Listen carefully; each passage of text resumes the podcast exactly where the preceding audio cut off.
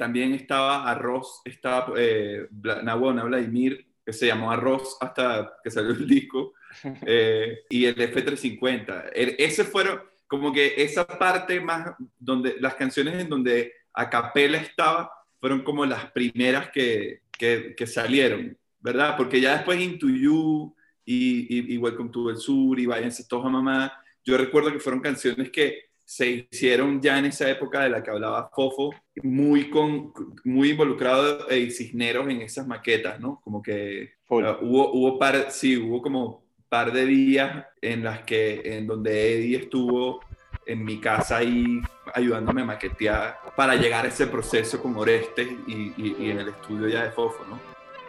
Para nuestro episodio número 40, el Music Deal se conecta con Beto y Fofo de Raguayana, proyecto venezolano que tiene varios años codeándose en la escena internacional, posicionándose como una de las bandas con más proyección en el continente.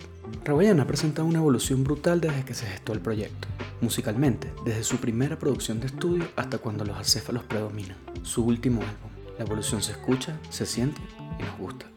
Personalmente, el proyecto también ha presentado una notable evolución. Beto y Fofo, junto a Diego Cheli, José Corredor y Jeff Fontanes, forman Broccoli Records, una disquera independiente con el fin de apoyo y soluciones creativas a varios proyectos de la escena, como El Otro Polo, Romina Palmisano, Vinilo Versus y Raguayana. Nuestra conversación giró cerca de cuando los acéfalos predominan, su último álbum de estudio, el cual todo el equipo pudo vivir muy de cerca, y nos presenta una raguayana muy distinta a la que estábamos acostumbrados. Canciones complejas, cargadas de samples, sonidos y melodías nuevas para el proyecto. Líricamente, es una pieza con mucho contenido, situaciones personales, experiencias y críticas del momento histórico que vive nuestro país Venezuela y toda la región. Hablamos acerca de la producción de los temas, el camino que realizó Fofo para convertirse en el director musical de la banda, la manera en cómo surgieron los temas y qué significó para ellos el componer, grabar y publicar este álbum. Disfruten de la conversación con nuestros hermanos de Raguayana. A ver, sí, comienza lo bueno, ¿no? Ya empezó esto. ok, bueno, primero. Bueno, nada. Quiero darle las gracias a toda la gente que se está conectando. Estamos empezando este programa, esta conversación con los Raguayana aquí en el Music Deal. Para nosotros era un conflicto de cómo hacíamos este programa, ya que Beto es parte del Music Deal y sabemos todo lo que pasó durante la grabación de este disco. Y por eso decidimos hacerlo abierto con la gente que se está conectando, con ustedes, para que ustedes también puedan preguntarle lo que quieran a los Raguayana de su último disco, Cuando los acéfalos predominan. Pero primero queríamos que esto fuese una fiesta de celebración, un, como un brindis digital Topo y yo queríamos felicitar a los muchachos porque finalmente salió el disco, que recuerdo que hemos dicho varias veces que es como el disco de nuestras vidas. Así que para mí fue un placerzazo acompañarlos en todo el camino y por los que vienen. Así que salud. Salud, la gente, la gente, nosotros aquí en el Music Deal a veces nos tomamos algo, entonces los invitamos a que, se, a que vayan a las neveras, porque además esto parece que va a estar largo, ¿no?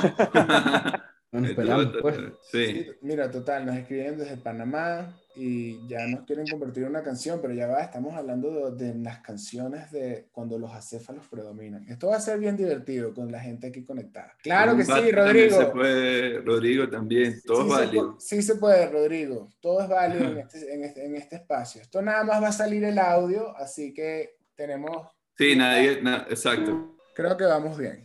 Saludos. Bueno, como como las grabaciones de cajas negras de los aviones, ¿sabes? Pero, Mamón, si, si hay algo que, que, Mamón tiene como un, un, zumbido, ¿no? No, no soy yo, no soy yo, no soy yo. Sí. Sí, bueno, eres tú. Tienes que mutear a todo el mundo, Mamón.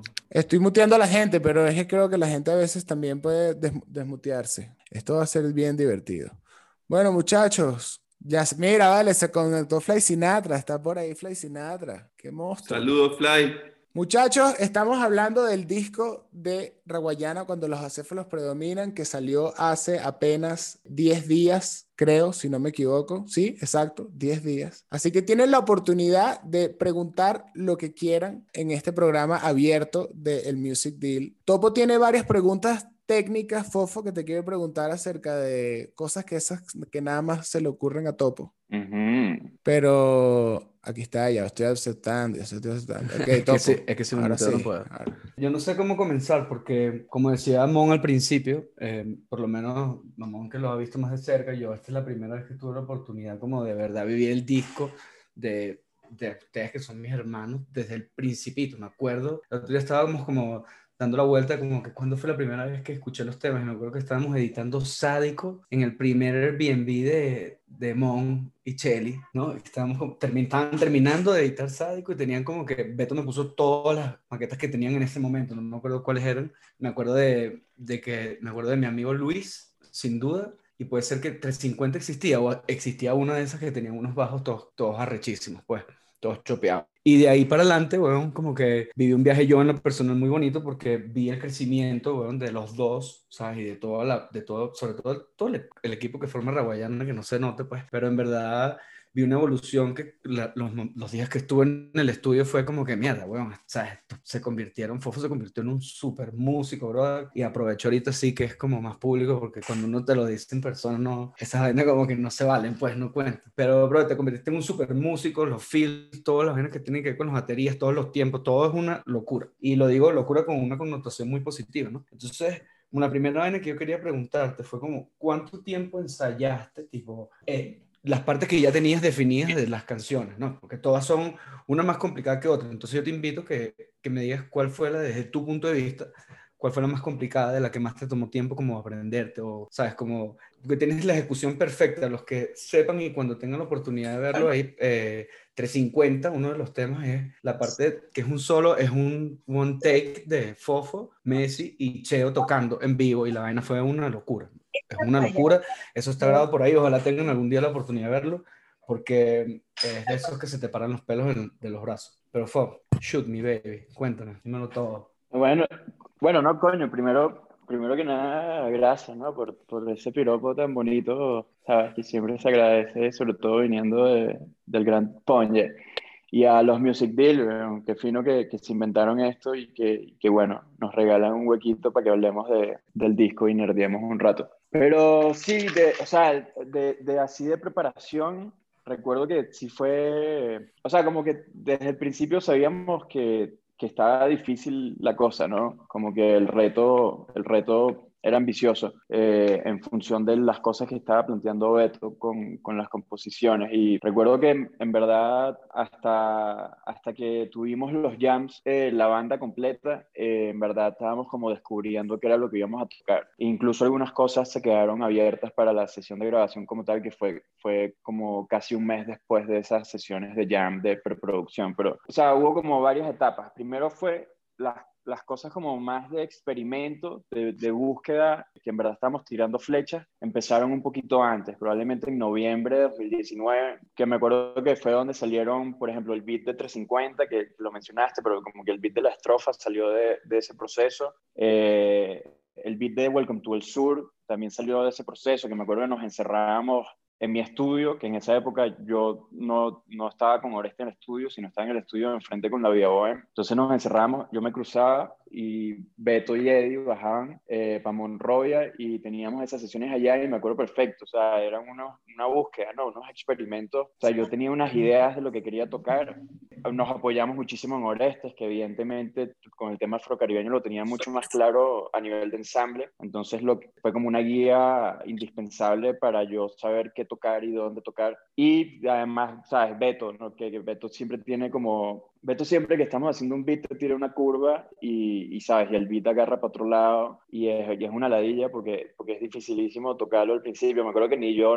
el, por ejemplo, el de, cuando hicimos el de Welcome to el Sur, teníamos el beat y Beto se le ocurrió que quería un patrón en el hi-hat como, como una huira, como una, como una cumbia y ni Orestes ni yo podíamos tocarlo, pues, o sea, estuvimos como una hora intentándolo y ninguno de los dos podíamos tocarlo, hasta que salió y literal es el beat que quedó, pero entonces, esa fue como la primera etapa eh, de preparación, que fue como noviembre, sí, luego en diciembre tuvimos como, o sea, la reunión de la banda que iba a grabar, eh, y ya ahí estábamos como definiendo arreglos de manera mucho más específica, entonces fue como la segunda etapa y eso fue como la segunda semana de diciembre de 2019 y grabamos la segunda semana de enero de 2020. Entonces básicamente ese fue el periodo en verdad de, de practicadera, pues como, sabes, entre, entre mitad de diciembre y hasta que empezó la grabación a mitad de enero, eh, fue, ¿sabes? Todo el día, pues básicamente, o sea, sesiones de, de, seis horas eh, tratando de que la cosa sonara, porque la, la, idea, sobre todo por la música, ¿no? Era evidente que, o sea, no era algo que queríamos como protulear, como editar mucho. O sea, que la, la idea era que se sintiera como una banda, pues, porque por algún motivo, para bien o para mal, cuando juntamos la banda a hacer los arreglos, eh, terminó siendo como, como un flow más de banda, ¿no? Y, y, creo que la conversación siempre fue como que, bueno, están estas ideas con influencia más digital, pero ¿cómo hacemos para que suene como un, como un ensamble que está vivo? Entonces, ese es el resumen larguísimo de 10 minutos, pues, de, básicamente de un mes de preparación, diría yo. ¿Cuál fue la, la canción que, que por la, la, que les definió el camino? O sea, como que, ¿cuál fue ese primer tema?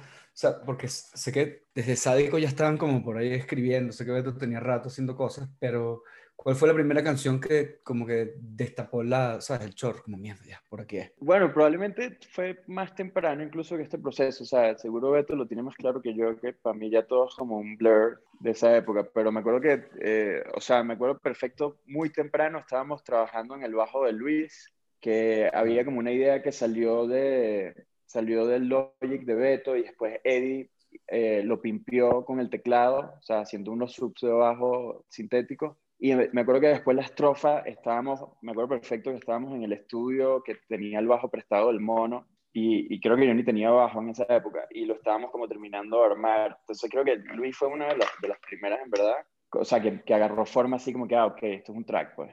Y en verdad, probablemente fue esa, ¿no, Beto? ¿Cuál dices tú? O sea, como que la primera que, que marcó como el camino.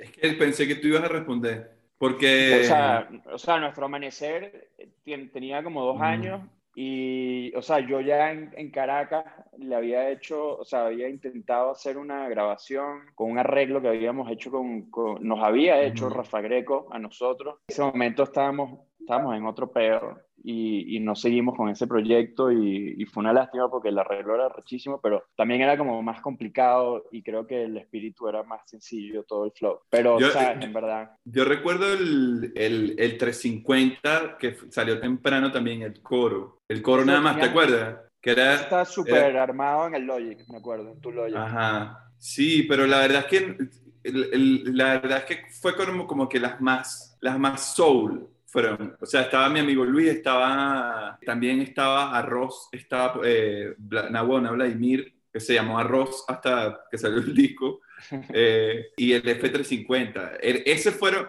como que esa parte más, donde las canciones en donde a capela estaba, fueron como las primeras que, que, que salieron, ¿verdad? Porque ya después y, y, y Welcome to el Sur y Váyanse todos a mamá, yo recuerdo que fueron canciones que se hicieron ya en esa época de la que hablaba Fofo, muy, con, muy involucrado y Cisneros en esas maquetas, ¿no? Como que uh, hubo, hubo par, sí, hubo como par de días en las que, en donde Eddie estuvo en mi casa ahí ayudándome a maquetear para llegar a ese proceso con Orestes y, y en el estudio ya de Fofo, ¿no? Sí, qué risa. No sé por qué me puse a leer los comentarios, que creo que la gente no entiende la dinámica del programa. Demasiado fan de ver el episodio en vivo. Gracias a las personas que están conectándose. Hay 65 personas conectadas. Eh, eh, Fofo, estabas diciendo ahorita, estoy concentrado en tratar de tener a todo el mundo muteado en esta conversación, pero no sé por qué se desmutean a veces. Y dijiste algo de las canciones que sonaran más vivas. ¿Cuál fue esa canción que presentó el mayor reto a que sonara más? Eh, ahí está, ahí está. Son las cosas que tengo que estar cuidado. ¿Cuál fue esa canción que fue más difícil?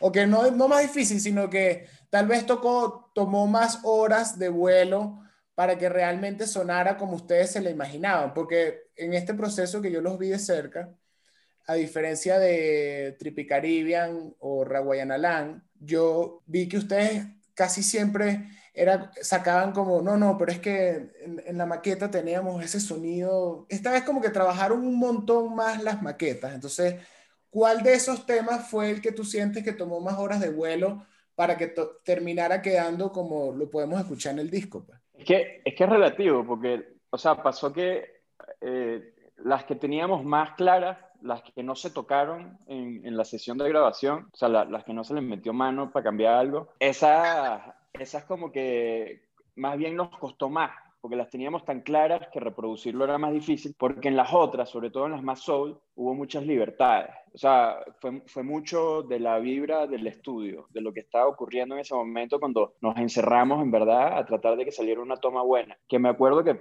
fue hasta, o sea, fue un descubrimiento en el proceso para todo el mundo y me acuerdo que fue medio un shock en algunos casos. O sea, me acuerdo que habían algunos temas que se convirtieron en, como en un peo muy musical y, y, sabes, no, inicialmente no era la idea necesariamente, me acuerdo que hasta Beto estaba un pelo preocupado como que coño, sabes, la vaina se convirtió en un jam, pues, entonces creo que más bien las, como que las más soul están muy abiertas y fue un tema de que lo que pasó en el estudio fue, fue como tan mágico eh, que, que, sabes, nos fuimos por ese camino y, se, y sabes, y y a la mierda todos los planes, pues, básicamente. Las que estaban como muy, muy cuadradas, más bien fueron las más difíciles de ejecutar, de reproducir. O sea, me acuerdo que a nivel de sonido y de, y de groove, eh, Welcome to the Sur fue un peo, ¿sabes? Como que en esa fue como la de más presión, la, la de más tensión. No me acuerdo cuál la otra. O sea, las difíciles, por algún motivo, por, por, la fiebre que había de, de, lo que estaba pasando en el estudio. O sea,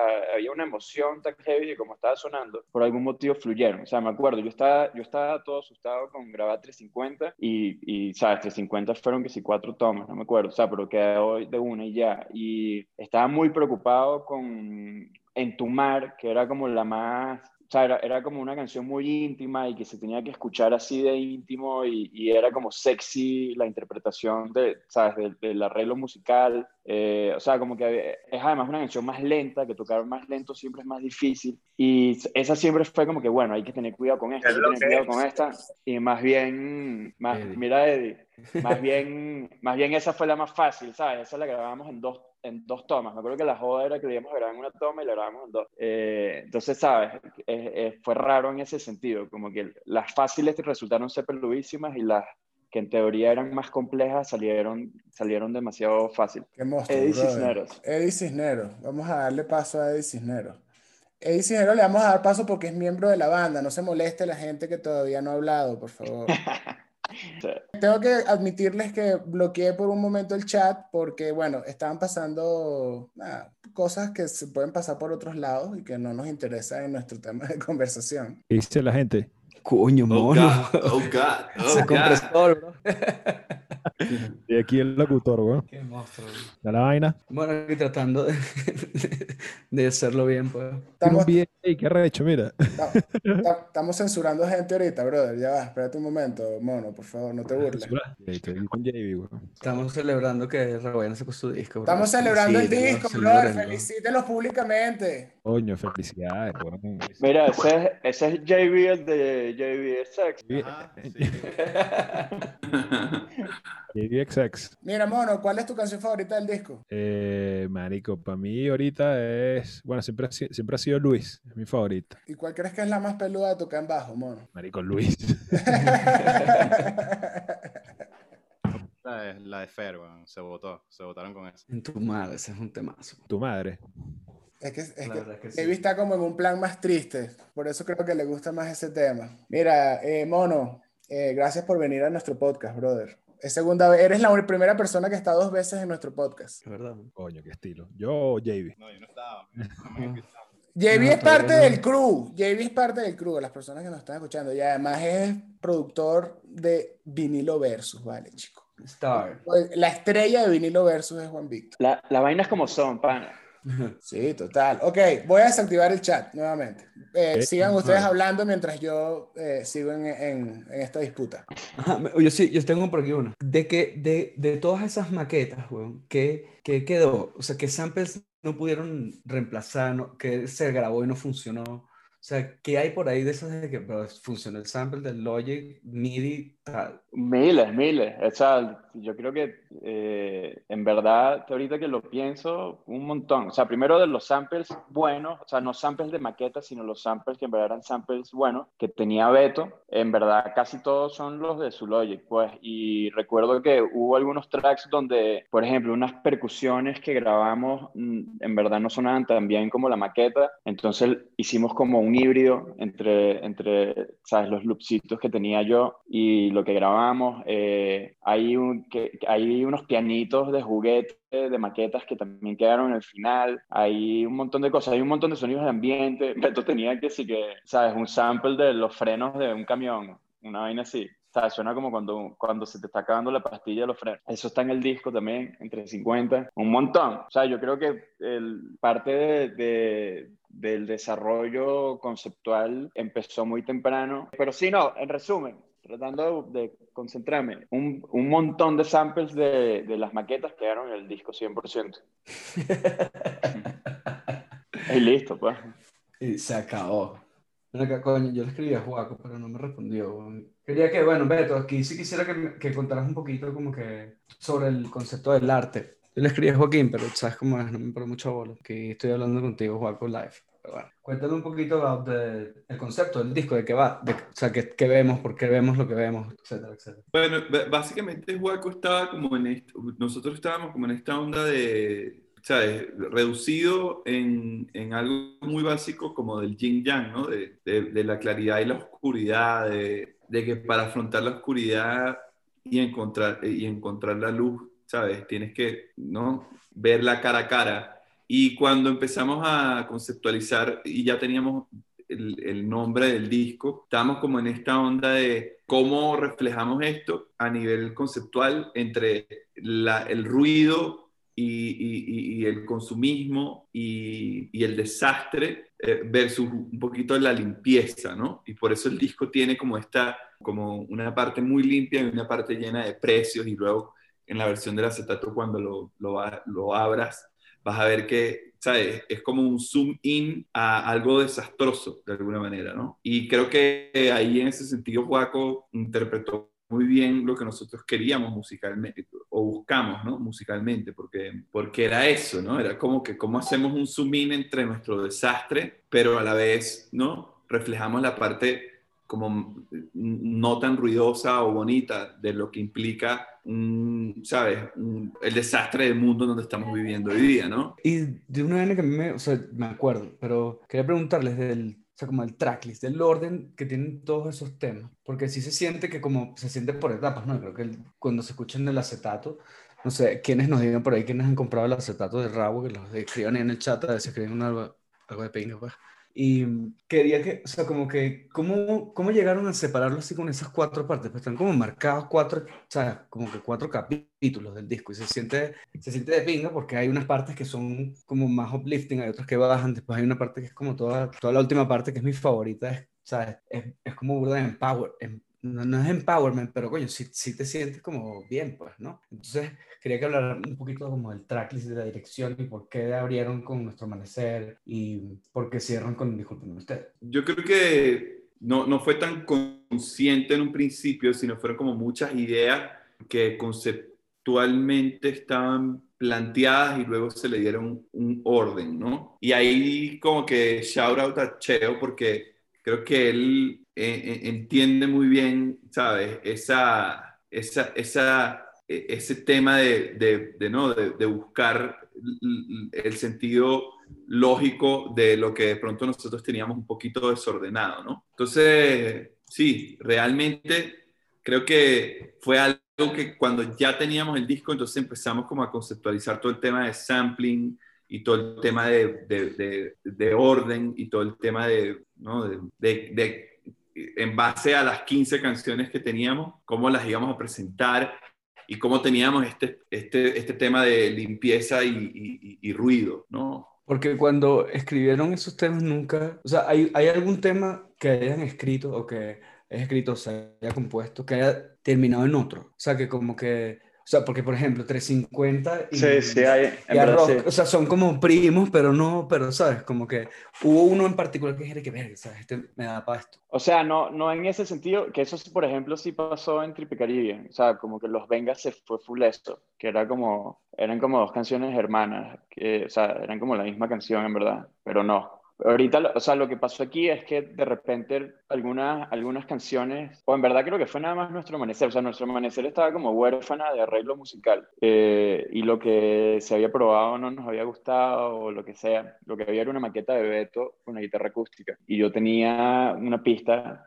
que de suerte encajó perfectamente con la canción, fue como si lo hubiese hecho para esa canción. De hecho, se me había olvidado, Beto me lo recordó el otro día, yo literalmente, yo se lo enseñé a Beto, le dije, marico, esto no, ¿qué, qué es esta vaina? ¿De dónde me copié esta vaina? Y resulta que no es que me la había copiado, pues, sino que en mi cabeza tenía como la idea de la canción que había escrito Beto un año antes, que era esa, y terminó siendo la que quedó en el disco, pues.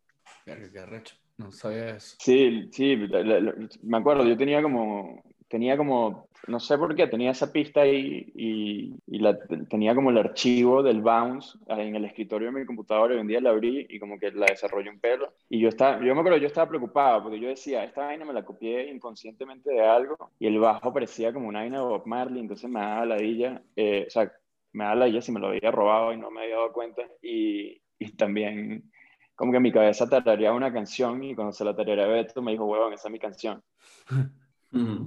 Y esa la escribiste en Mérida, Beto, Nuestro Amanecer. O sea, hace Sí. un año, o hace, ¿dónde estabas cuando escribiste ese tema? Sí, hubo mucho como que de carreteras y de, y de estar ahí en con Said, en, en el páramo. Como que muchas canciones se, se, se escribieron en ese proceso de, en ese proceso y post ese proceso del docu y el, y el festival. Sí. O sea, aquí es que me, me acabo de acordar, y, y voy a hacer una pregunta que hizo Beto el otro día, que hablamos con, con Chango, y le hizo una pregunta que en, en teoría, o, o- o cuando la escuchas parece como que fue un ingenuo, ¿no? Es burda tonto, ¿no? Pero, o sea, por ejemplo, primero te pregunto, tú una vez que se publican tus temas, se publican las canciones, tú escuchas tus temas. Sea, tú es como, ver, qué recho, escucha laberinto. O voy a, sea, laberinto particularmente no, pero, o sea, voy a escuchar 350 y pones 350. No, lo, o sea, lo que sí hago es por curiosidad, ¿sabes? Como, como, es, como es mi cabeza, de lo mal que está mi cabeza, de quiero ver si la vaina se montó bien y si suena bien de calidad y cómo lo comprimió Spotify y si, ¿sabes? Si valió la pena el esfuerzo de mezclarlo como lo mezclamos, ¿sabes? Ese, ese tipo de vainas, pues, o sea, apenas sale lo escucho y probablemente después ya no tanto. Pero igual las, igual las escuchas inevitablemente, o sea, eh, Dani las pone en la casa, pues, y sabes, que no le voy a hacer Claro. las quite, pues. Claro, claro. O sea, y, y esto va porque, y, o sea, lo hablé con Mon después del episodio este que hicimos, era como, coño, yo no, ah, uno no hace música, o sea, pues también hablo individualmente, como que uno no hace la, o sea, yo sí trato de hacer los riffs y la vaina, que a mí me gustaría como escuchar una canción, pero más no lo hago, ¿ok? Entonces, como que ustedes no hacen música, que es la música que, que, que quisieras escuchar, ¿no? Que, que, escuchas, en teoría. Entonces, ¿por qué haces música? Y le iba a decir a Beto el otro día que lo dijera, pero como que fue casi se atrevió y se quedó callado, pero como que es una pregunta abierta para ustedes, los dos, es como que, ¿por qué? Ya, que no, es que no se me perdió la cámara, no sé si Beto va a responder. No, está ahí Eh, callado pensando. No, o sea, a mí porque me gusta comunicar, sinceramente, coño, tú, tú sabes, ¿no? Yo soy un hablador de, ¿entiendes? Y cuando le hice la pregunta a Chango, me la hice a mí mismo, pues. No sé, que, yo sé, por ¿Por que- qué? Y la verdad es que es eso, ¿no? O sea, como para mí el, el, el arte en general tiene esa, esa, esa parte divertida de, de, de, de comunicar, ¿no? Y, de, y, y- y te permite musicalizar ideas que de pronto ni siquiera son tuyas, e historias, ¿no? Y, también por eso me encanta todo el tema audiovisual y, lo que significan guiones y, las películas, ¿no? O sea, como que todo este, toda esta idea de tu poder, ¿sabes? Imaginarte algo y ejecutarlo. Creo que es lo que a, a mí me mueve y por lo cual yo, ¿sabes? Me gusta hacer música, pues porque es una manera de decir las cosas que estás sintiendo o de decir las cosas que, que- que- que ves o que vives, sea, sea un tema personal o sea un tema, ¿sabes? Ajeno, ¿no? Válido. ¿Y tú, Fo? Sí, no sé, es que siento que de ahí, o sea, Beto tú sobre todo como tiene eh, más la sensibilidad o sea, además de la musical, la lírica, para él es como mucho más directo ese, este tema de comunicar, pero, pero al final es todo lo mismo, pues, o sea, incluso cuando piensas solo en la música, eh, en verdad la búsqueda es similar, como que de cierta manera estás expresando algo, pero, pero también hay mucho, o sea, volviendo a como comenzaste planteando la pregunta, hay, hay mucho de, o sea, porque sí pasa un poco de que no lo que, lo que haces usualmente no necesariamente es lo que, lo que tú escuchas, pues, o lo que quieres escuchar. Y yo creo que esa es parte de, de la magia del rollo, ¿no? Como que tú tienes un montón de referencias y, y admiras mucho eh, un montón de cosas, entonces quisieras aspirar a poder hacer cosas así de bonitas o que te estimulen tanto como esas cosas que hacen los demás que te gustan, pero la realidad es que cuando te sientas a hacerlas sale una vaina distinta, pues porque, porque bueno, porque tienes limitaciones, porque tú tienes una carga distinta, porque eh, tú no tienes las referencias de tus referencias necesariamente, entonces la interpretación siempre agarra para otro lado. O sea, es un montón de factores infinitos que hacen que en verdad termines haciendo una cosa distinta, pero es medio lo mismo, ¿no? Es como estás, estás en, ese, en esa búsqueda persiguiendo algo, persiguiendo una sensación, persiguiendo una textura, persiguiendo un, sonido, una referencia. Coño, bien. Yo sí, yo, yo a, mí, a mí me pareció curioso porque me, yo me quedé pensando ¿no? también como que eh, viéndolo desde mi punto de vista, ¿no? Como que porque uno hace, em, ¿sabes? Tipo, yo tampoco, yo si hago un video como que me, eh, es muy raro que vuelva a ver o, el video o cómo va, o sea, o, que, o los comments, o ¿sabes? Tipo, no sé, no, no, a veces no consigo nada bueno ahí, pues, entonces como que lo, lo, lo medio dejo, pero me pareció curioso porque en verdad como que si, si, hay, si hay gente que hace temas y los escuchan ellos, ¿sabes? Como, ¿sabes? Esto es lo que yo quería escuchar y como desde colegas hasta gente que ha visto gigantes, pues tipo, que si hay un documental de Linkin Park que los carajos dicen, tipo, hicimos música agresiva, porque en ese momento no había nada agresivo que queríamos escuchar y estábamos en el trip de montar patineta y, ¿sabes? Escuchábamos con guitarras sobrecargadas y no había. Entonces, coño, bueno, como que el Music Deal, pues, bueno, lo mismo que estuviese preguntado ayer en la tarde, te lo estoy preguntando ¿no? Pero me pareció curioso porque tampoco, Beto, sé como que te quedaste ahí medio raro, ¿no? O sea, fue, fue un momento muy introspectivo cuando le preguntaste a Chango lo de como porque hace música y él tampoco como que ni siquiera supo qué, qué decir, ¿no? Porque qué pregunta tan tonta, pero qué pregunta tan pelúa, bueno, la verdad. Es, es difícil. Y a, y a, mí me pasa que yo, yo siento, yo por ejemplo sí escucho, yo también o sea, recuerdo desde chiquito pensar que la música que quería hacer era la que necesitaba que existiese. Entonces, a veces sí me pasa que no es lo mismo escuchar el disco. Bueno, ustedes saben, pues yo soy de los que veo mil veces un video antes de que salga o mil veces escucho una canción antes de que salga, pero una vez ella como que sale, ya deja o sea, se siente como eso de que ya no es tuya y por ende ya no la escucho igual tampoco porque ya salió. Y esa energía que, que existe alrededor del lanzamiento y de, y de que es público y de que tiene tanta gente que lo está escuchando, yo también siento que cobra otro tipo de, vida. Y luego si no hemos hecho el video, la escucho diez mil veces para ver qué me imagino. ¿sabes? Ayer que yo hablaba con Chan como que, coño, o sea, no, a mí no me pasa eso, tipo, sobre todo si no tiene video aún, es como, ah, bueno, escucharla en esos distintos contextos, a ver si te despierta creativamente algo que, que puedas traer a la mesa, ¿sabes? Creo que ya después que sale el video y se estrenó y pasó, ¿sabes? Más nunca se escucha, ¿no? Ahí... Y, bueno, y, y, y, es como un ciclo también, pues, o sea, porque coincido en que en verdad lo que nos ocurre es eso, o sea, en mi caso no es que no, es que no no es que no me guste, pues, no es que no, es que no tripee si claro, claro. canciones, sino que tenemos un año y medio escuchándola, ¿sabes? Varias veces todos los días, pues. Eh, por distintos motivos, pero ya una vez sale como que, bueno, se acabó este peo, ya, ya no puedo editarlo, ya no puedo corregir nada, entonces, ¿para qué voy a seguir dándole vueltas? Pero, por ejemplo, ocurre, o sea, recientemente, por ejemplo, me puse a escuchar Raguayana Land, ¿sabes? Y fue un tripeo. Eh, me acuerdo que lo hice porque encontré, encontré los waves, o sea, los master files, que, que coño, están en mejor calidad, pues, ¿sabes? El, cuando lo suben a las plataformas, las plataformas los comprimen y, y no suena tan bien. Encontré los y, y, estaba tripeando como sonaba en verdad ese disco y, y ¿sabes? Fue cool, fue, o sea, fue cool, fue, fue, una experiencia chévere ocho años después de escuchar ese disco. Claro, un viaje. Ahorita que, que, estás diciendo que una vez que uno publica los temas como no son, no son de uno y es literal. me acuerdo hace años que este, con los Charlie Papa, ellos hicieron, nos contaron, un error hace un tiempo, que ellos hicieron como un blog, weón, no sé si ustedes se acuerdan de esa vaina, donde le pedían a la gente que, que, como que explicara lo que la canción significaba para ellos, ¿ok? O sea, tipo, coño, ¿de qué tú crees que va este tema? Qué sé yo, o sea, Welcome to the Sur o Laberinto. Entonces, todo el mundo le ponía como que era como un blog post, y no me acuerdo, un Tumblr, creo que era la vaina y le ponía como los tipos diciendo como que, coño, qué bolas, weón, cómo para cada persona, o sea, interpreta la vaina en una manera completamente distinta. Yo estaba hablando que si de una montaña en Mérida y la gente que si esta canción, weón, qué sé yo, cualquier vaina. Y, lo digo porque a mí me pasó hace, hace relativamente poco con, con, con, Arroz, bueno, con Vladimir, y que, no mentira, con, con el avión, que era que si yo pensaba que Beto decía que quería un avión para ir al Junco, ok, yo juraba que tú decías eso, ok, como que y venir al junco. Y me sonaba, era como que, bueno, claro, en contexto, todos bichos hacen lo que les da la gana, es burda de loco. Y me acuerdo que hasta Luis le dije, como que, no, bro, mira, fíjate aquí, ve todo ahora como una sátira de este carajo que se compró un avión para ir para el junco. Y le mostré una foto del junco, un rico. y la vaina que si cuando me enseñaron las lyrics, era que si no, Hong Kong. Y, y el Luis y que, man, y yo, oh, bro, sorry, me borré. Que esto no eh, claro, era Hong Kong y yo que sí, el Junco, marico. Pero de pingo. Descansé, amigo, ahorita. Hay gente...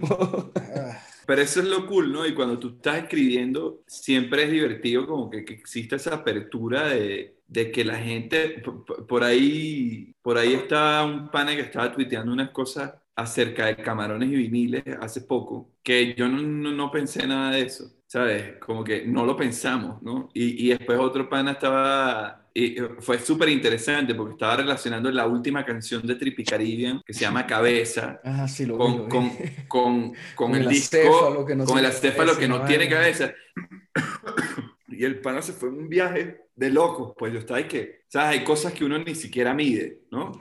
Y hay cosas que sí, ¿no? Hay cosas que tú sabes, por ejemplo, con mi amigo Luis nos ha pasado que que, que, era eso, era como, sí, todo el tema estuvo diseñado alrededor de esto de la discoteca y de lo que significa ese personaje en la vida de muchos. Pero a la vez sabíamos que iba a estar eso del cielo, ¿no? Porque falleció. Entonces, ¿sabes? ¡Oh! Toma, toma, toma, tranquilo. ¿Mm? Esto es muy hablar. Entonces... para, mí eso es lo, eso es lo más tripa, para mí, pues, o sea, incluso a nivel interno nos pasa, pues, o sea, no sé si lo hemos hablado demasiado, pero yo estoy seguro que hay canciones que yo tengo interpretaciones personales y son canciones de Beto que Beto hizo con otra intención, ¿sabes? Y eh, para mí son especiales en gran medida por cómo las interpreté yo, pues, y este peo mío, ¿sabes? Eh, eso creo, creo, que eso es lo bonito, que cada quien, cada quien lo escucha a su manera y se convierte, o sea, adquiere un valor muy subjetivamente en función de, de, bueno, de qué tienes tú en la cabeza y qué estás sintiendo cuando la escuchaste. Entonces, ¿sabes? Trasciende de qué quiso decir el autor, ¿sabes? Y eso me parece bien tripa. Bien, bueno. Bueno, hoy, está, hoy estuvimos editando el video de Into You y les aseguro que van a pasar un buen rato. Yo me reí hoy bien, salieron lágrimas. Llegó Orestes, pero no le puedo activar la cámara. Gómez, tú no escuchas. Dice la gente, claro, claro. Creo que Holy. Ultra paga. Ultra paga. Qué monstruo Orestes. Bueno, ¿Cómo están los hermanos? ¿Todo bien o qué? Orestes, estamos en una celebración de cuando los acéfalos predominan. ¿Qué nivel vale? Ya estuve escuchando aquí un pelín. Ajá. Felicidad, ¿no? Qué felicidad, brother. Orestes, le pregunté, le pregunté al mono y a JB que se conectaron ahorita. ¿Cuál es tu tema preferido del disco? Yo sé cuál vas a decir. F350. Claro, claro, claro, claro, claro, Coño, es que, es que ustedes que me conocen saben que esa es mi vuelta, pues lo que más como que toda la fusión venezolana con el hip hop, que es como el trabajo que venimos haciendo varios de nosotros, siento que, que es algo muy innovador, ¿no? Y más allá de, de, que sea innovador o no, es como todo el flow que le dio como a capela en el tema y yo que estuve como en el proceso desde, desde casi desde cero del disco también, como ustedes como encararon esa fusión, me pareció demasiado cool y el resultado final está brutal, ¿sabes? Porque, por ejemplo, en mi caso, que siempre trato de hacer estas fusiones con hip hop, siempre son como más experimentales y más como yaceras y como con más virtuosismo, ¿no? Entonces, ver cómo ustedes lo lograron de una forma más digerible, por decirlo así. No sé si es la palabra, pero lo lograron como hacer de una forma, como más un tema formal, como tal. Me pareció increíble, ese es mi favorito. Aunque en realidad tengo varios favoritos, pues. Sí, a mí me pasa que... también es uno de mis favoritos, voy cambiando, weón. Yo, o sea, como que voy cambiando. Hoy como que desde que trabajamos en Tuyo vi- vine todo el Uber que sí. Qué buenísimo. Pero eh, yo quiero agregar aquí, ¿no? Que nosotros somos fan de lo que hace Oreste, ¿no? De hace tiempo. Y, y, y, y de hace un tiempo para acá yo he venido hablando con Fofo, como que de, esa, de eso que siento que tiene que pasar en la música, ¿no? Que es el, que, el tener un approach hacia la música más de producción, en el que ese concepto de, de banda de garaje se nos vaya un poquito de la, de, ¿sabes? del ADN y que en realidad busquemos hacer buenas canciones, ¿no? Y, y cuando tomamos la decisión de, de, trabajar con Orestes, que, que, la gente que esté aquí y, que nos esté escuchando eh, vaya y busque la música de Orestes. Eh, fue una decisión que hoy día eh, yo siento que fue muy acertada porque creativamente te permite un, un, rango muy interesante en donde estuvimos horas metidos en, en el estudio buscando, ¿sabes?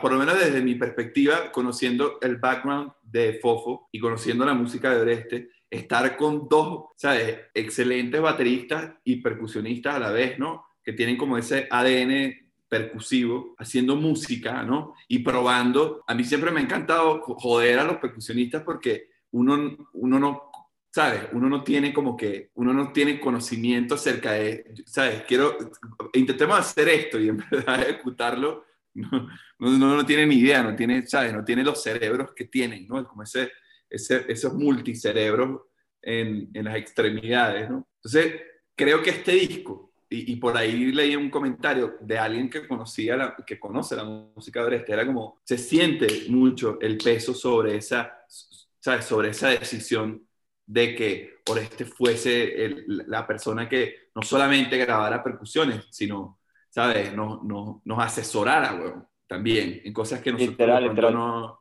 no encontramos. Claro, trabajaron, trabajaron unos temas en el estudio Oreste durante la preproducción. Menguante, Menguante, Menguante era una búsqueda, ¿te acuerdas, Oreste? Era como una búsqueda... Sí, claro. O sea, no, no, no hubiésemos llegado a, a, a, a lo que es, que no sé si llegamos tampoco, pero pero... Sí, sí, no, ni, ni, o sea, si, si se pudiese decir que, que, estábamos cerca, ni ahí no hubiésemos estado cerca sin, sin, la participación de Oreste. Pues me acuerdo que todos esos tracks, eh, que casualmente, de nuevo, son como los, los, los de Acapella, en verdad, ¿sabes? Fueron procesos que sin Oreste no hubiesen pasado, pues así de simple. Eh, o sea, me acuerdo que en el caso de Menguante, yo que, coño, yo no escucho tanto el tema del trap y, y, todo el rollo, en verdad, me acuerdo perfecto de, de, tipo sugerencias puntuales, o sea, tipo, mete esta nota aquí, o sea, mete este bombo aquí, que quedaron en el disco, pues, y fueron cosas que, que fue, fue input de Oreste eh,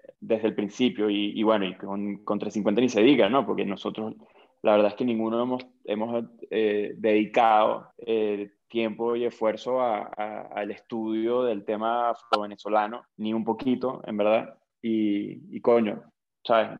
Ni, imposible que lo hiciéramos solos, ¿no? Como que eh, me acuerdo de las partes más divertidas de todo el proceso del disco fue, para mí, eh, una fue cuando estábamos como que descubriendo cómo íbamos a hacer esa mezcla entre los tambores y un beat. Y, y me, o sea, recuerdo perfecto estar sentado en el estudio Orestes, en la batería de Orestes, y yo me paraba, él se sentaba, él se paraba, yo me sentaba, Beto decía una loquera y nos volvía un culo, ¿sabes? Como que ese proceso para mí fue de los más divertidos de todo el disco. Pues. Sí, y algo que pasa también que, que es súper como representativo, creo yo, es que, bueno, ahorita, por si no saben, Fofo y yo compartimos estudio. Incluso es donde estoy ahorita, solo que no puedo, no sé por qué no se activa la cámara, pero pues, tengo mi estudio aquí. ¿Será que si le das si le das a la cámara? Bueno, en fin, como que en ese momento el estudio yo no lo compartía con Fofo y como que aunque no lo crean, yo siento que sí fue un primer como acercamiento, ¿no? Que, que nació, al final eso, como que en particular eso, ese par de temas afrovenezolanos, como que aquí se, se hizo mucho, ¿no? De la base y se tomaron varias decisiones y, y yo siento que sí tiene la magia aquí de, de nuestro estudio, ¿sabes? Totalmente. Entonces, nada. 100%, 100%. Sí. Mira, Oreste. Brutal. Yo tenía una pregunta por ahí por este. Bro, tú usaste... Lánzala.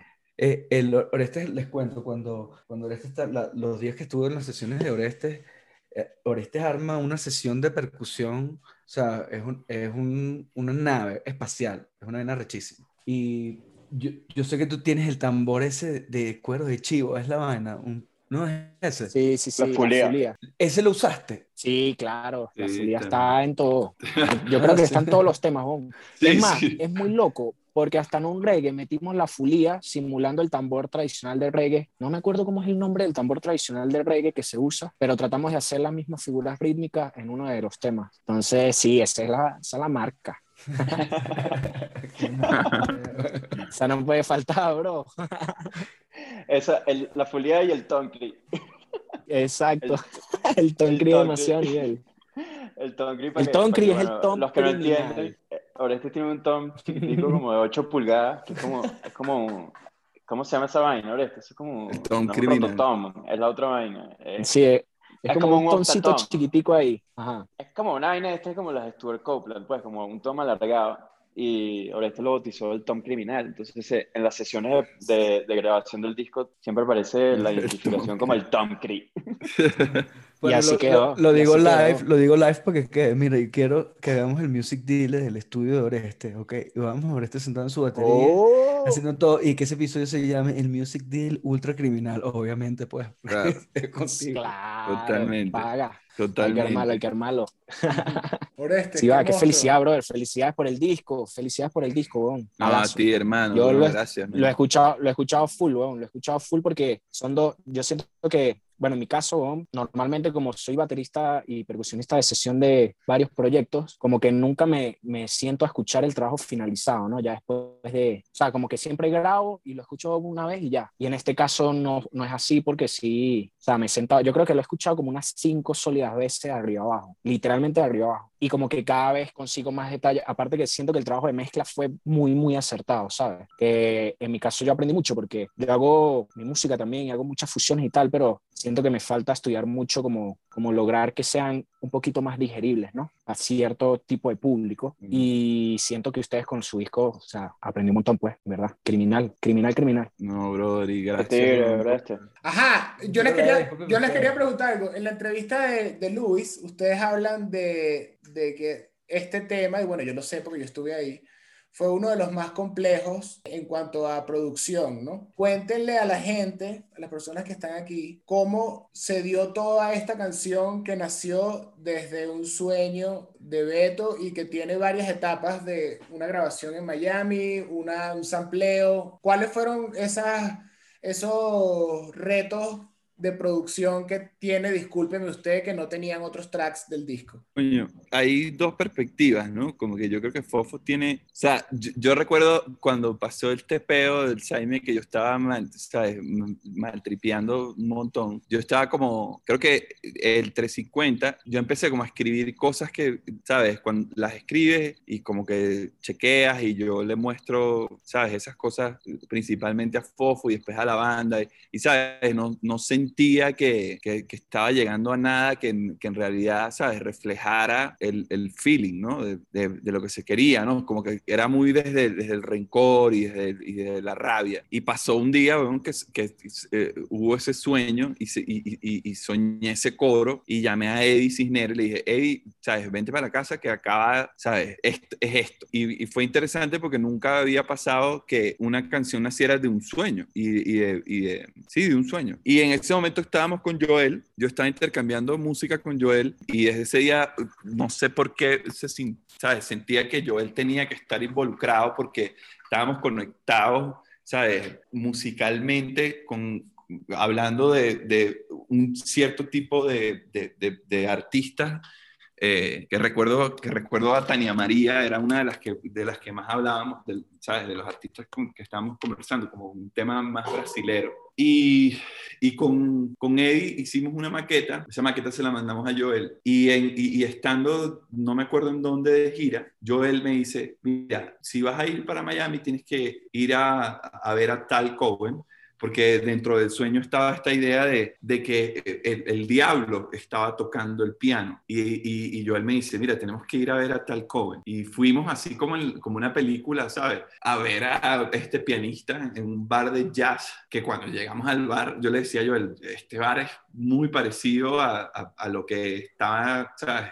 A, lo que, al sueño. Y cuando terminó de tocar este tipo, ¿sabes? Lo, lo, nos, nos les acercamos y le dijimos, mira, hermano, ¿sabes? Este, está este tema, está este concepto. Eh, fuimos a hablar con el dueño del bar, le dijimos que queríamos grabar en ese bar. Entonces, nos, ¿sabes? Nos inventamos esta sesión en donde la captura realmente no fue, no, lo que se generó ahí no era lo que se quería realmente, ¿no? ¿Y, qué, y, y qué, graba, qué, grabaste ahí? O sea, tipo, toca, bro, y ya. O, mira, tengo esta idea de esta melodía, o ¿qué, qué grabaron? Ya había, había una maqueta que nos guiamos por esa maqueta y ya había como que, ¿sabes? Unas coordenadas de acordes en base a esa maqueta y con eso, con Joel dirigiendo un poco la sesión, se grabaron unas cosas con Adolfo Herrera y Gerardo Chacón, el papá de Eric y de Chippy. Pero cuando llegamos con eso, ¿no? Cuando terminamos de grabar, nos pasó que, ¿sabes? No sentíamos que estaba completa. Entonces aquí en, en, México teníamos esta sesión, pero había que trabajarla con otro approach. Entonces fue un tema como muy conflictivo porque, porque eran dos visiones distintas, ¿no? Y ya habían escuchado una maqueta y se quería hacer cier ciertos cambios armónicos. Entonces todo eso se convirtió, ¿sabes?, en un, en un pasticho que realmente eh, hay, eh, hay que reconocerle al ingeniero de mezcla Héctor Castillo, logró también como que agarrar esas dos ideas y, mezclar lo que en producción fue todo un conflicto, ¿sabes?, de, de, de conceptos, ¿no? No sé qué recuerda Fofo, pero como que desde mi perspectiva fue muy así, fue ¿sabes? Y luego cuando recibimos la, la, la, la, mezcla fue cuando, ¿sabes? Por lo menos para mí fue, mierda, esta canción llegó a algo que, que wow, ¿sabes? Ahí, ahí, fue, ahí es donde, ¿sabes? En, en, en esos debates creativos uno se da cuenta que, ¿sabes? El approach de gente talentosa desde todos los, ¿sabes? Desde, desde el día uno en, en, en, todo lo que implica un proceso es tan importante, ¿no? Esas son esas cosas que tú dices, wow, menos mal que me junté con, con los mejores con los que me podía juntar. ¿no? Porque, porque se, se genera esto. Pero eso, eso ya es con el tema listo, pero ¿Qué, qué, o sea, ¿qué es lo que cambian? Porque yo ese, ese, día no fui a esa sesión, pero ¿cuál es? O sea, cuando tú estás al odontólogo y vuelves, ¿qué, ¿qué, es lo que cambia en el tema? Bueno, es que era, cuento era... Que, que, lo, que lo echan ellos bien, pero el cuento, o sea, como que por encimita es como que estaban trabajando esta sesión, este día, y Beto tenía que ir al odontólogo a quitarse los aparatos o no sé qué coño, no me acuerdo. ¿ok? Entonces como que se fue y los demás siguieron trabajando y cuando llegó era como que otro tema, o no sé. Sí. No, no sé cómo es el, cómo es ese, como yo no fui. ¿no? Sí, no, en verdad, o sea, ya ahí, ya ahí si no me equivoco, eh, Beto había traído la captura de Miami. O sea, porque ahorita como que tengo la línea de tiempo medio distorsionada. Sí, ¿no? Sí, pero Cheo no, nunca la escuchó. Ajá, pero nos, nos, ajá, primero eso, que no lo habíamos parado tanto, pero en principio no lo habíamos parado tanto también porque, o sea, lo que pasó con, con la captura de Miami fue que estaba todo el mundo enamorado de, de, tal y todo el mundo que no podíamos creerlo y además estaba Joel involucrado y era como que, bueno, no hay nada que pensar, pero por lo precipitado que fue ese proceso de producción, en verdad como que el resto del ensamble, que eran puros puros maestros, pues, o sea, literal maestros, o sea, el, el, era Gerardo Chacón, papá, que es tipo una eminencia de la música venezolana, y Adolfo Herrera, que, que bueno, o sea, que, quien sabe de música venezolana saben qué, qué significa Adolfo Herrera para la batería en Venezuela, además fue mi profesor de batería cuando estaba chamo. Eh, o sea, los máximos caballos, pero como fue una cosa de un día para otro, en verdad, no, lo que se hizo no era, no era la nota, o sea, no era el vibe, no es que estaba mal, sino que se quería otra cosa, pues entonces cuando Beto lo trae a México, era como que coño, está, está complicado, pues entonces el reto se convirtió en un reto técnico de cómo rescatamos de una sesión que se grabó eh, a, a nivel de a nivel técnico muy con mentalidad jazz, donde eh, todo se graba en vivo y la microfonía no te permite aislar todos los instrumentos de la mejor manera posible. El reto era, bueno, ¿cómo hacemos para rescatar a, tal, para, para, solo rescatar el piano? Eh, entonces, en medio, además de, de, de bueno, de, de, toda esta situación, estábamos tratando de hacer un arreglo musical eh, aquí en la Ciudad de México, eh, que fue el día al que te refieres cuando Beto se fue al odontólogo. Entonces creo que ese día fue como que, bueno, algo, algo que también es muy natural que pasa cuando estás trabajando en ensamble, ¿no? Como que eh, son muchas cabezas que no necesariamente interpretan la idea inicial de la misma manera y todas tienen generacionalmente y musicalmente referencias distintas. Y, y bueno, ocurrió un poco que nosotros estábamos, ¿sabes? Típica cosa que pasa que está todo el mundo y, y que nos pasa a todos, ¿sabes? Eh, es normal que todos estemos en algún momento del proceso en la posición en la que se encontraba Beto ese día, que es que todo el mundo está en un viaje súper alineado y hay una sinergia y todo, el mundo viéndose las caras como que pana, nos las estamos comiendo y hay uno que, que es como que, bueno, ¿qué vaina es esta? Bueno, este, este, no, este no era la idea, pues, o sea, ¿qué pasó? Entonces, me acuerdo que eso fue como, no fue tanto como como un descontento con el arreglo cuando Beto regresa y, escucha lo que habíamos hecho, sino era más el, el, shock, ¿no? Como que es muy normal cuando tienes tanto tiempo con una idea en la cabeza que de repente esa idea cambia, evoluciona y tarda un poco, hay, hay, hay como una curva de adaptación a ese nuevo sonido. Y además, en verdad sí lo habíamos llevado como para otro lado, pues que todavía algunos de esos elementos se quedaron en el resultado final, pero o sea, como que Cheo estaba con, con, el plan así ochentero de los pads y los sintes como super ochentas y sus referencias eran menos latinas, eran como, como cuando los gringos tocan música latina, que eso, eso tiene un flow, pues eso tiene una magia, eh, pero es una pegada distinta. Entonces sus referencias eran más, más como eso, ¿no? Como cuando Chicago te ponía unas congas en una balada y hacía como un pseudo bolero que ni de vaina era una vaina latina, pues, pero, pero tiene una magia. Entonces, como que había un poco de esos elementos más anglo y, y, fue un shock, pues simplemente fue eso, fue un shock que creo que luego logramos como, como, bueno, rescatar un poco las mejores ideas de todo el mundo, regresar un poquito hacia la visión que tenía Beto, sin sacrificar demasiado esto que habíamos encontrado, que, que nos gustaba mucho a todos los demás. Y bueno, luego, de nuevo, como dice Beto, mérito en grandísima medida, primero de, de, Carlos Imperatori, que fue el ingeniero de grabación, que me acuerdo que parte de la, de la edición con la que logramos armar el rompecabezas la hicimos gracias a, bueno, a su, a su destreza. Eh, y luego Héctor Castillo, que, que hizo finalmente la mezcla, que, que, bueno, logró que todo coexistiera y no fuese una competencia de, de sonidos antagónicos, ¿no? Entonces, en ese sentido es que fue más complicado, pues, pero nunca fue, o sea, siempre fue en mi cabeza, excepto bueno, típico debate donde hay cierta fricción, pero muy breve, siempre fue como un proceso muy, muy cool, ¿no? Fue divertido, o sea, hay, hay una ansiedad en, en, en, en, la exigencia que nosotros mismos nos poníamos y hay una ansiedad en tratar de, de, de, que, coño, lo que, lo que estamos haciendo nosotros como más desde la cabeza de, de arreglistas y de producción, esté como a la altura de las expectativas que en la imaginación de Beto como compositor, eh, ¿sabes? Tenía él, ¿no? Esas ideas preconcebidas que tenía. Entonces, había como esa presión, pero, pero es divertido, pues, estar haciendo un experimento que, de nuevo, esos experimentos solo son divertidos, como decía Beto al principio del podcast, que cuando, cuando te juntas con los mejores, ¿sabes? como que la cosa es mucho más fácil experimentar, que eso también se traduce a veces en que cuando se tranca la partida, se tranca feo porque, ¿sabes? ¿Cómo discutes con, con, puros monstruos? Pero, ¿sabes? En la mayoría de las veces ocurre lo contrario, ocurre que, que, bueno, el camino es como obvio, ¿no? Y todo fluye y todo lo que pruebas suena cool y es cuestión de decidir cuál es lo que, ¿sabes? ¿Qué es lo que más se te parece a lo que es? Qué brutal, esa es una de mis canciones favoritas, tengo que admitirle, discúlpeme usted.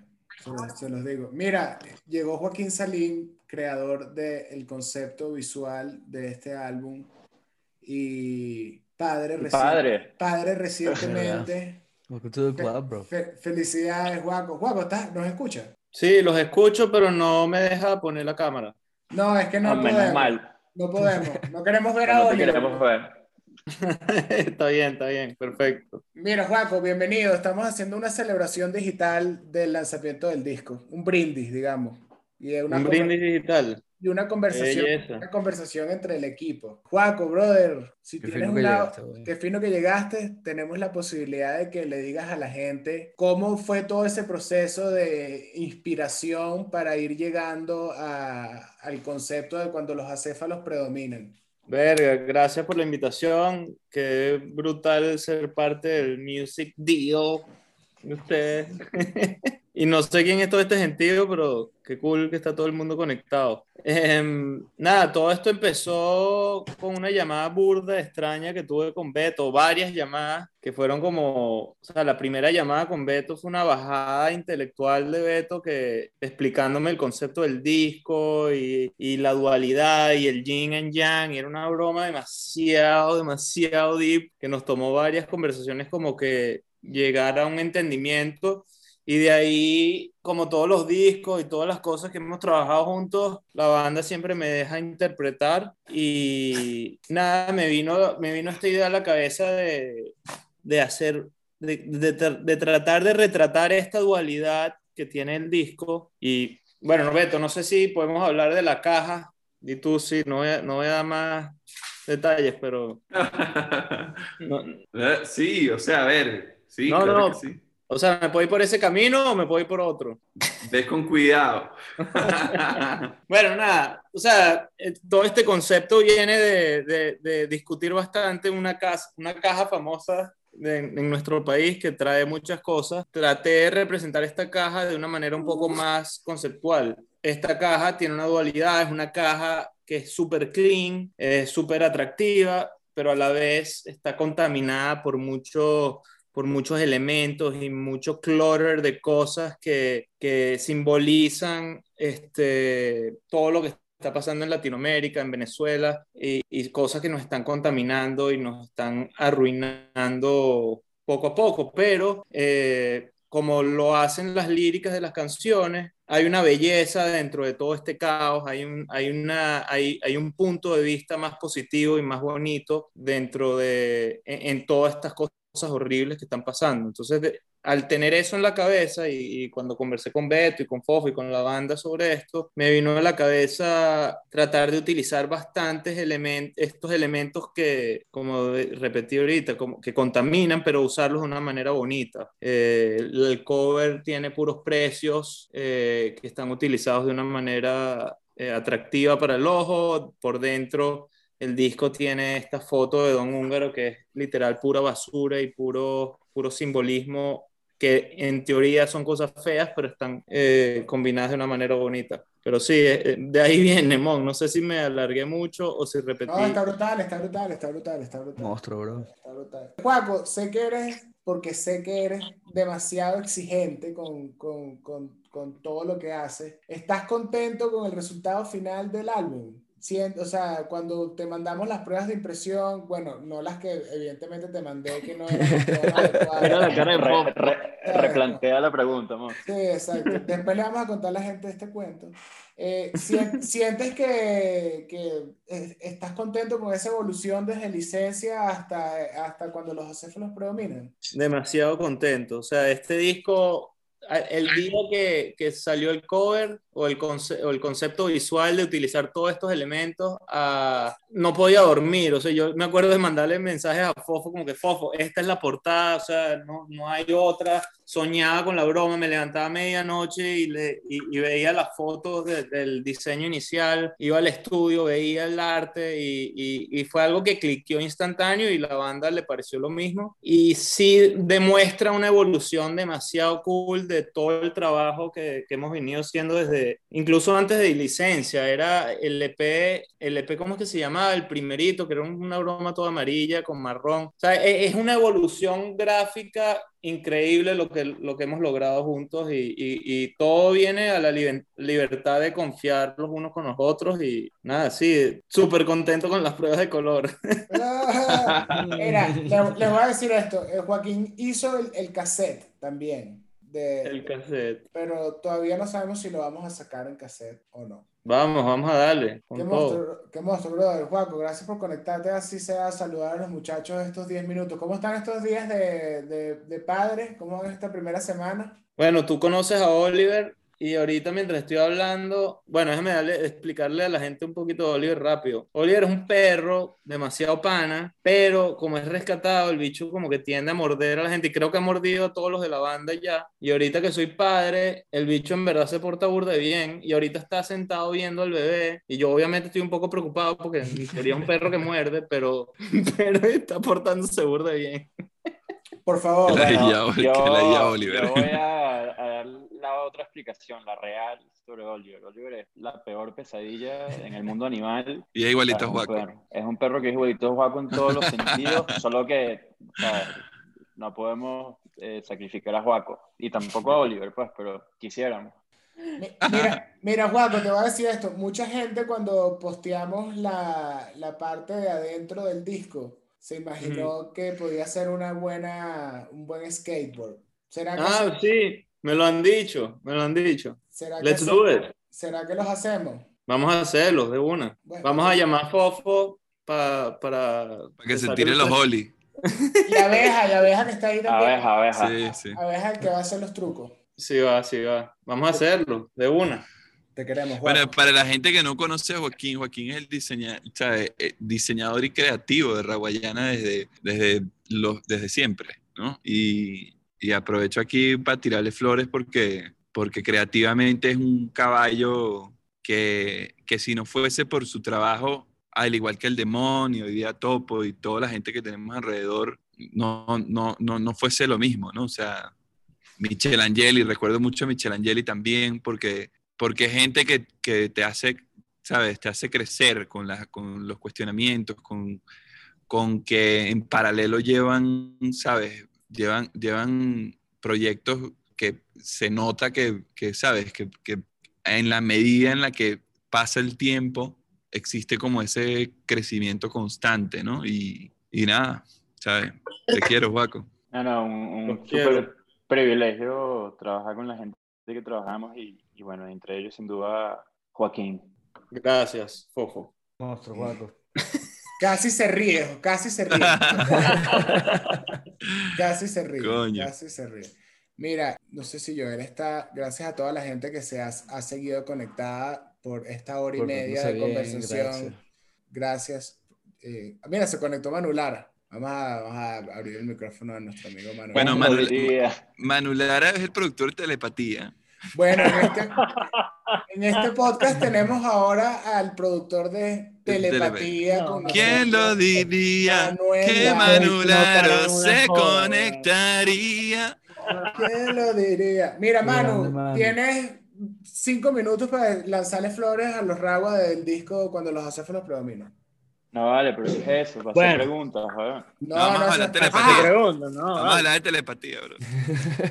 Hazle una, pre- hazle una pregunta fofo así bien, ¿sabes? De baterista a baterista, bro. Coño, qué, qué bolas, qué, qué pregunta le podemos lanzar al Fofo. Fofo, ajá, ¿cuál de, la, de los temas del disco crees que tenga como que más dificultad eh, musicalmente como para la parte rítmica de, de la banda? pues? O sea, yo siento que ninguno es, es necesariamente tan difícil técnicamente. Lo difícil es que suene bien, pues. O sea, que, o sea lo difícil es que groovee, más que, más que, o sea, la música como tal. Eh, o sea, porque es, es como, es un disco donde, es un disco muy dependiente de, de ese swing, ¿sabes? De que, de que se sienta bien la cosa, porque, porque de nuevo está todo como más libre, como más crudo a nivel de, de, de groove. Entonces, o sea, si hay unas que obviamente cuestan más tocar que otras, pero en verdad se trata más de, de lograr que se sienta bien. O sea, como que en mi cabeza Claro, siempre claro. la meta es, sí, yo, siempre lo veo como en contexto de, de cuando estás reunido en verdad tocando con una banda o cuando estamos en tarima, como que si nadie voltea a verme es porque lo estoy haciendo bien, pues, ¿sabes? Eh, ¿sabes? Si no Sí, molesta a totalmente, nadie, totalmente. que creo que ese es el rol de- del baterista, pues, como que, o sea, si tú entiendes que lo que tienes es que eh, complementar la canción sin estorbar a los demás y hacer espacio y, y tu único rol es que la cosa se sienta bien, que no se sienta raro, en verdad creo que ¿sabes? por ese camino es que logramos hacer nuestro trabajo los bateristas y, y ese en verdad es el reto del disco. Ahí está, Manu. Te respondieron, Manu. Por favor, desmuteate. Brutal. Fofo, eres un monstruo. Demasiado colchón de la banda y soporte. Soy ultra fan del disco y bueno, todo el mundo que lo vaya a escuchar porque es muy brutal. ¿Cuál es Y tu track por el favorito? espacio, muchachos. ¿Cuál es tu track, cuál es tu- cuál es tu track favorito, Manu? ¿Cómo? ¿Cuál es tu track favorito? Coño, hay varios. Puedo decir dos, Laberinto y Váyanse todos a mamá. Qué monstruo, bro. Temazos. Nada, Manu. Monstruos. Mándale saludos a Chelly y disfruta de Puerto Escondido, ¿sabes? ¡Qué monstruo! Los quiero, weón. Gracias por siempre darme un espacio en este programa. Ya, brother. Eres O tú, sea, bro. eres tú, siempre. quiero. Es tu casa. Chao, Beto, chao, Fofo. Chao, amigos. Mira, bueno, muchachos, ya, está, ya estamos en la hora y media. Puedo intentar abrir el chat, pero no sé qué va a pasar. Bueno, vamos a abrir el chat. Vamos a abrir el chat. Tres, tres strikes, tres strikes. Vamos a abrir el chat. No, no, no, o sea, no le paremos a lo, ya, o sea, lo que pasa es que tuvimos que cerrarlo porque nos estábamos desconcentrando. Exacto, y la conversación Eh. se dio bien, todo el mundo está feliz. Yo quería hacerles una última pregunta en verdad y era que a mí me hubiese encantado, bueno, en ese momento eh, no pude acompañarlos a, a Nueva York a estar en el estudio con, con Pedro, pero creo que es importante hablar de Pedro en esta entrevista y de su participación no solo en los tres tracks que tiene featuring, sino que además hizo un montón de coros. Recuerdo cuando hicimos Trippy Caribbean, toda esa pauta, esas pautas con Larry, y cuando estábamos en la- escribiendo la canción, todas esas pautas con, con Apache. ¿Cómo se sintieron ahora que están, que además los conozco y sé que les encanta lo que hace a capela, pero cómo fue ahora que estaban con él en el estudio, viéndolo trabajar? Bueno, fue, Eh, fue, fue, fue acertado, ¿sabes? Eh, Estábamos, después de un montón de conversaciones con Pedro acerca de, de, de, ¿sabes? Esas eternas conversaciones que tenemos eh, los venezolanos, ¿sabes? El, saber que el contenido y, la parte intelectual de Pedro era necesaria para, para estas canciones ¿sabes? Lo corroboramos eh, eh, eh, en- a, a los minutos en que empezamos a trabajar en el estudio, ¿no? Y- y luego lo mejor fue que nos dimos cuenta de que era un gran cantante, además de que, de que estábamos trabajando varias canciones en el estudio y él estaba ahí y participaba y, y se hizo, ¿sabes? Se hizo de, de- de- de todo el universo que se estaba creando y por eso es el gran colaborador de, este disco, ¿no? No, no es igual, no pasó igual con, con, con Fer y con, y con los amigos, y- y sobre todo con Fer y los amigos, porque eran ideas que estaban un poco más claras, que, que eran canciones que prácticamente, ¿sabes? Desde el día uno estaban como que muy conceptualizadas.